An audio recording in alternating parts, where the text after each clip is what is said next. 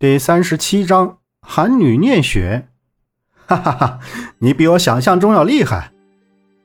萧平浪扬起手中令牌，那令牌是由绿色翡翠制成，整体种质细腻通透，颜色鲜阳纯正，形状光素，用料厚实。在令牌中间是金镶的寒字，若非王公贵族，是用不起这一栋贵重之物。看来。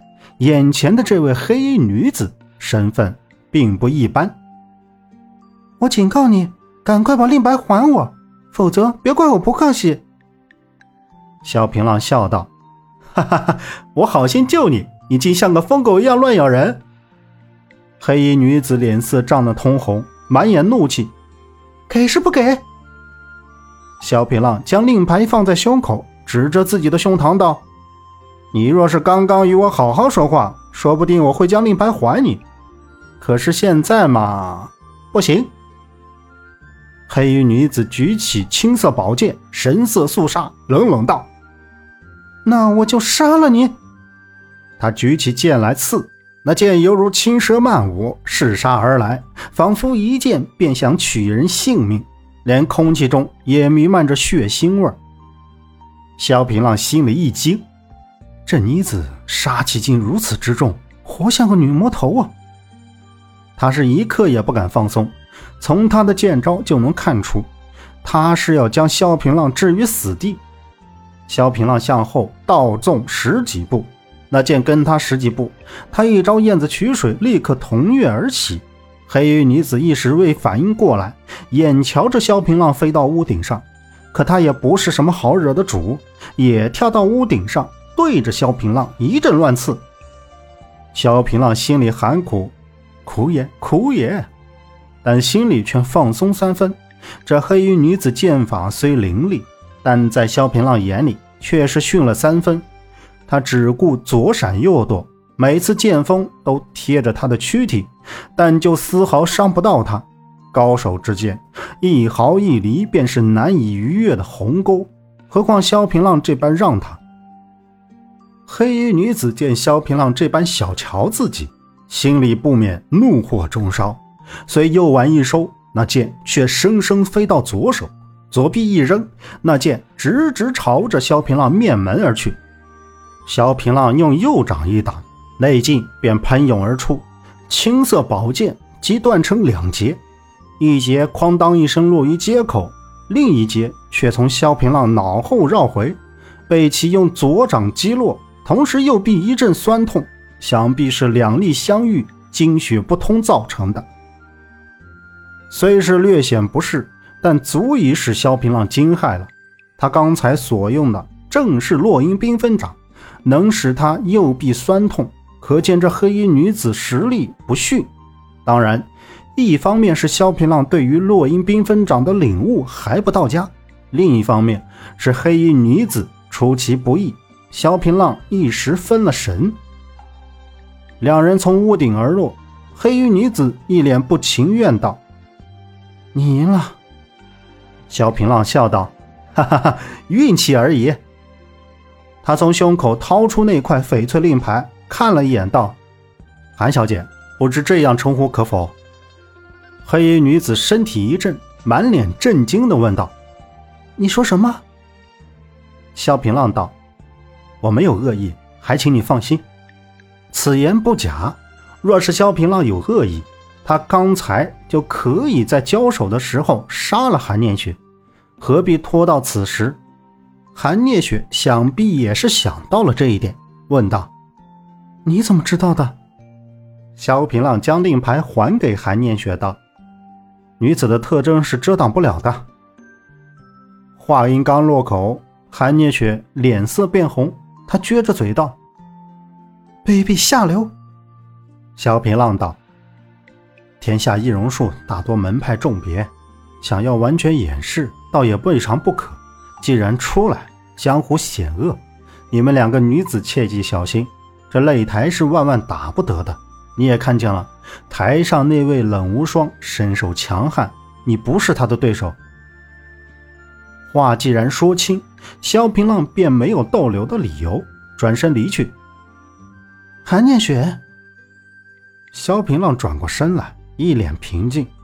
小蝶抢到韩念雪身边，小声道：“小姐，小姐。”韩念雪制止了小蝶，开口道：“我去坦实相告，你呢？”萧平浪笑道：“哈哈哈，在下萧平浪。”萧平浪。韩念雪轻轻地念叨着萧平浪的名字，嘴边露出了若隐若现的笑容。他指着萧平浪道：“我记下你了。”便引了小蝶走了。萧平浪也没有逗留，便又返回擂台观战。呐喊声依旧是响彻云霄。就在萧平浪与韩念雪动手的那段时间，又上去了五六名大汉去挑战冷无双。依旧是一样的剧情，风停人死剑收，挑战者无一落败。冷无双高傲地站在擂台上，像是俯视蝼蚁的造物者，四周静悄悄的，台下的人都不敢上台。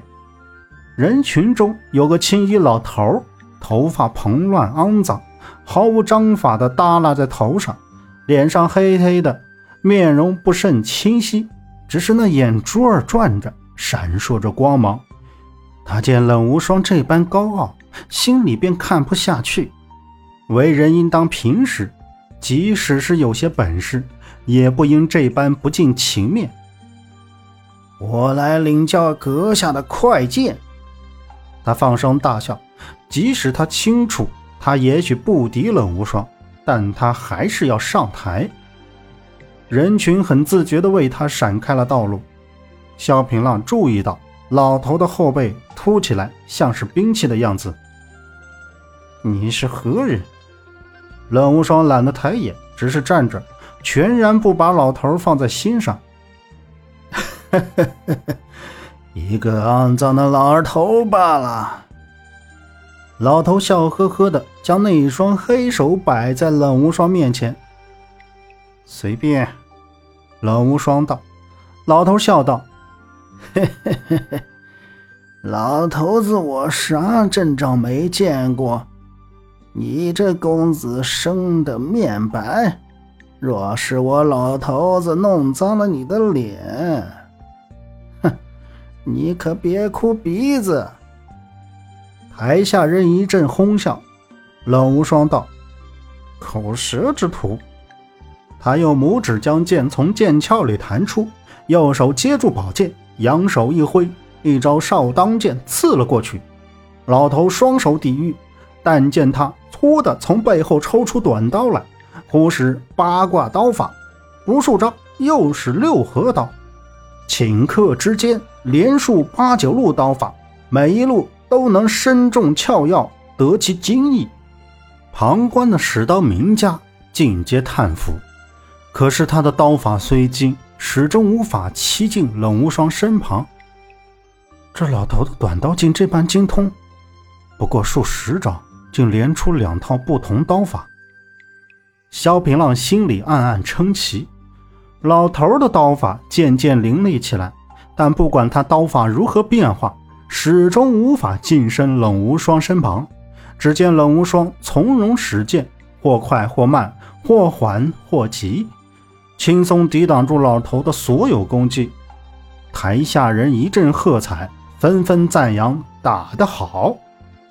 冷无双越打越兴奋，精神一振，那剑招连绵不绝，快而迅猛，犹如行云流水一般，瞬息之间，全身便如笼罩在一道光幕之中。老头毕竟年岁大了，虽然说刀法精湛，但跟不上冷无双的速度。